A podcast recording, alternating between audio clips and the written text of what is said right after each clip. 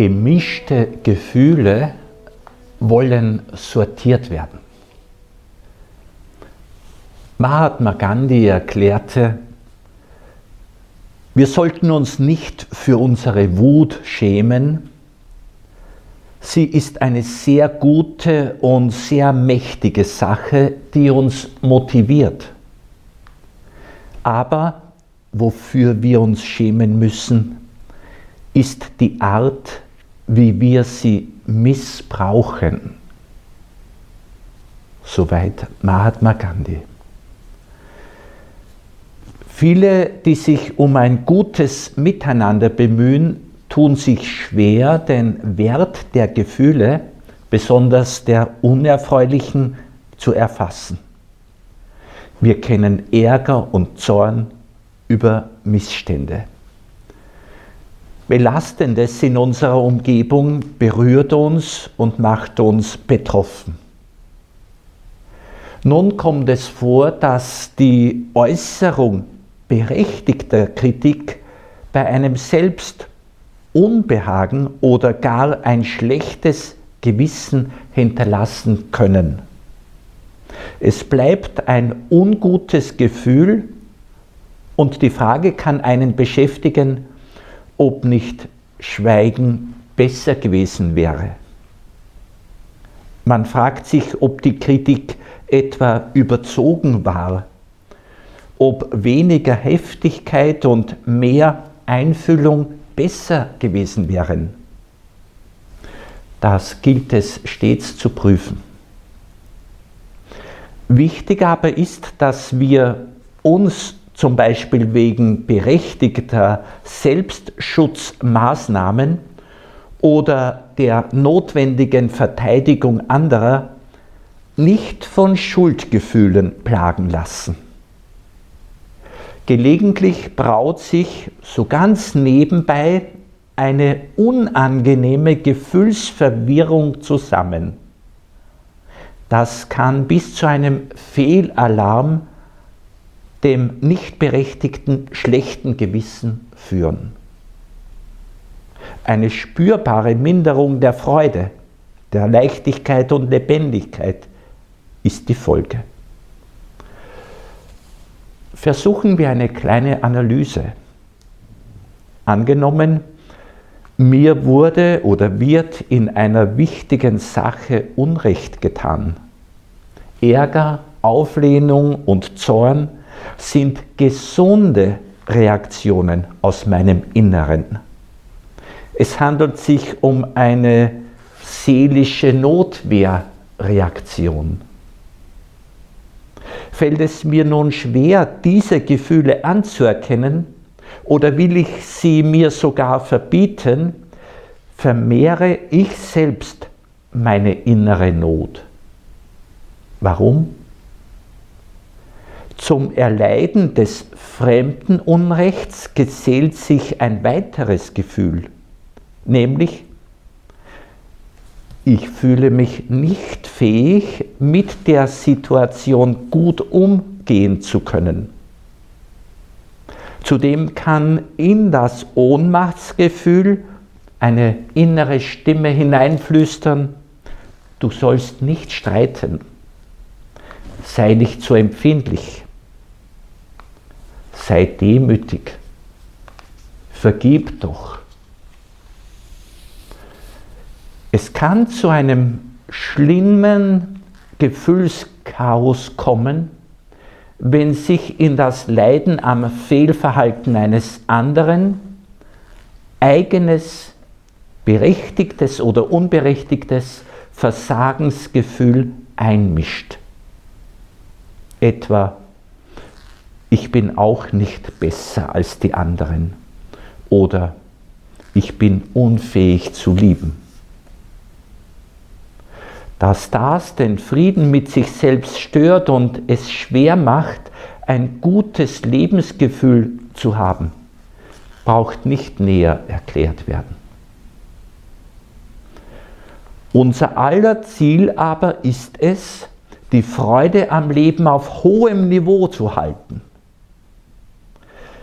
Weiterhelfen wird uns das mutige Hinschauen, die Wahrhaftigkeit und die geduldige Treue zu uns selbst. Je besser uns das Wahrnehmen und das Sortieren der Gefühle gelingt, desto sicherer und wohler fühlen wir uns auch bei unserem äußeren Auftreten. Dabei hilft uns die Textvariante eines Sprichworts. Schweigen ist Silber, Reden ist Gold.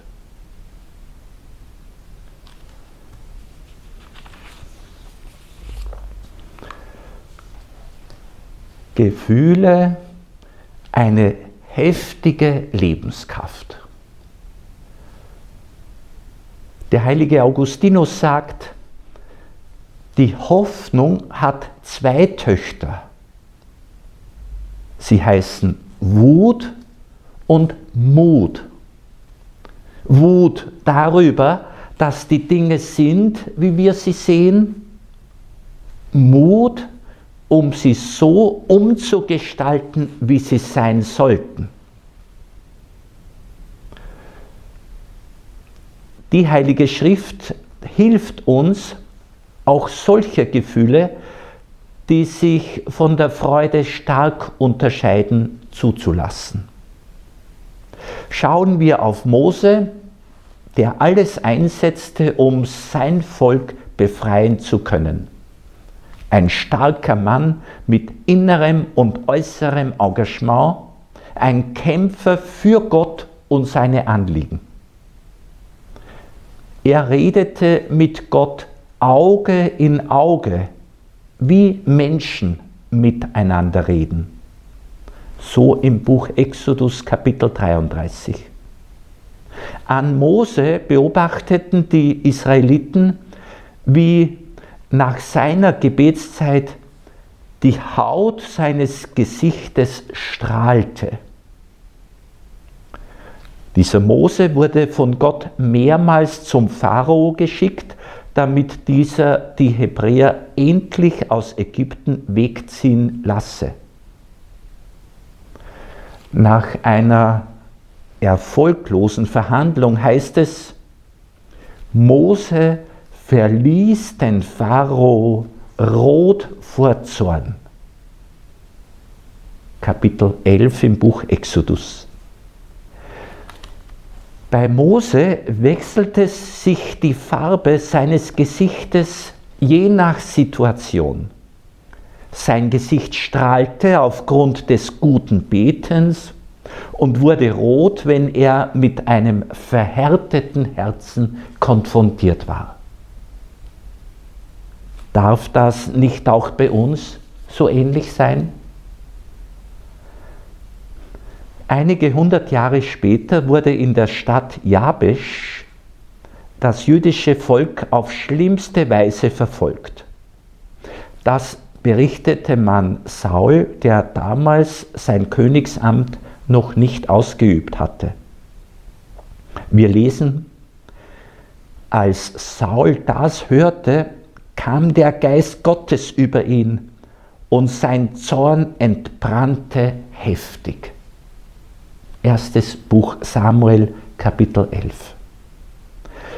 Gerade durch das Feuer und die Kraft des Gottesgeistes ist Sauls Zorn heftig entbrannt.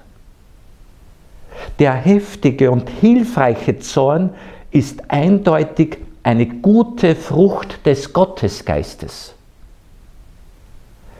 Sie, diese Frucht, hat Saul vor einer Schockstarre bewahrt, in die er angesichts der drohenden Gefahr hätte fallen können. Klug und mutig mobilisierte er Männer zur erfolgreichen Befreiung der Stadt. Daraufhin machten sie Saul zum König und waren voll Freude.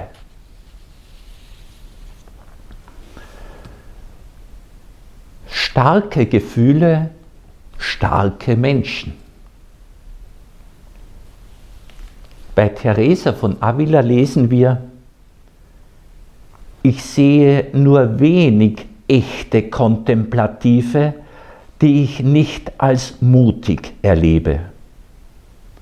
Und wenn sie schwach sind, ist das Erste, was der Herr tut, ihnen Mut einzuflößen und sie aufzubereiten, dass sie vor keiner Prüfung, die auf sie zukommen könnte, Angst haben. So die heilige Teresa. Dass es zum Helfen immer wieder viel Wut und großen Mut braucht, machen auch Judith und die Königin Esther deutlich. Beide genießen in der jüdischen Tradition ein besonders hohes Ansehen. Mit Haut und Haar setzten sie sich in Verfolgungszeiten für die Rettung ihres Volkes ein.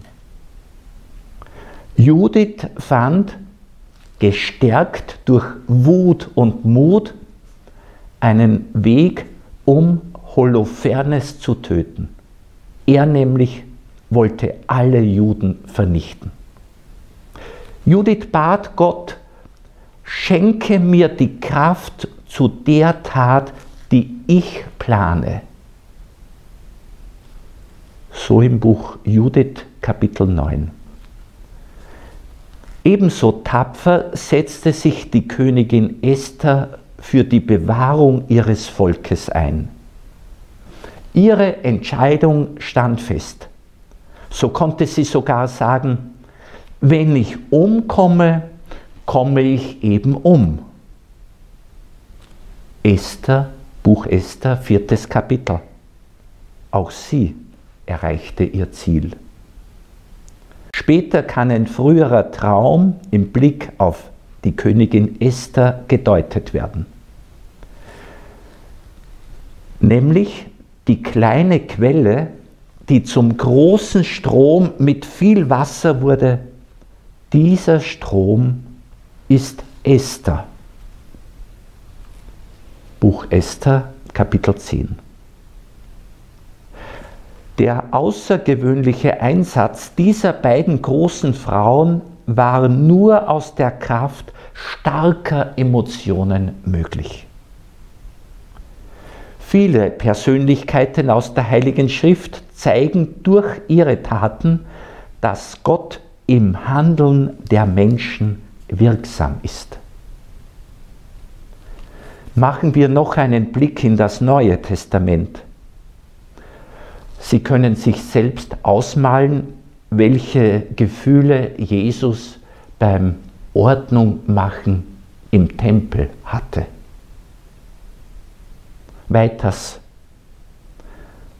auf diejenigen, die ein verstocktes Herz hatten, blickte Jesus voll Zorn und Trauer. Markus Evangelium Kapitel 3. Als Paulus in Athen war, wurde sein Geist von heftigem Zorn erfasst, denn er sah die Stadt voll von Götzenbildern. In der Apostelgeschichte Kapitel 17 lesen wir das. Die geschilderten Beispiele machen deutlich, dass der Zorn keine Sünde ist. Natürlich ist ebenso zu bedenken, dass der Zorn auch zur Sünde führen kann, wie alles andere. Es gilt achtsam zu sein, wie auch Paulus schreibt, wenn ihr zürnt, sündigt nicht. In der früheren Übersetzung hat es gelautet, lasst euch durch den Zorn nicht zur Sünde hinreißen. Und ganz im Sinne der Seelsorge an der eigenen Seele fügt Paulus hinzu, die Sonne soll über eurem Zorn nicht untergehen. Nachzulesen im Brief an die Epheser Kapitel 4, Vers 26. Übrigens kann auch das Sünde sein, wenn sich jemand vom Unrecht oder Unrechtssituationen nicht zum Zorn reizen lässt.